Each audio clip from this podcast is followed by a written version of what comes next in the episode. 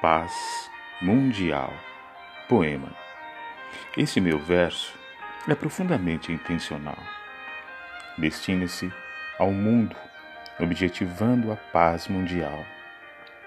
Que este poema possa representar um elo entre todos os povos e todas as línguas. Que possamos assumir verdadeiramente as atitudes ambíguas que este poema possa representar um ardente e arraigado grito de despertar de um novo mundo, sem enganos. Esse meu poema parte daqui de São Paulo, Brasil, e espero que chegue a todas as pessoas, representações, forças mundiais e as organizações das Nações Unidas. Este é o momento de fazermos, para os nossos sucessores, e deixarmos os sentimentos de missão cumprida.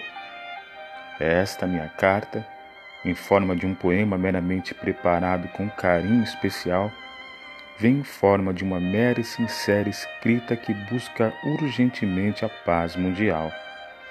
Unidos, somos uma especial potência em vibrações e luzes capazes de modificar e transcender todos os possíveis males erros e desafetos que nos cercam.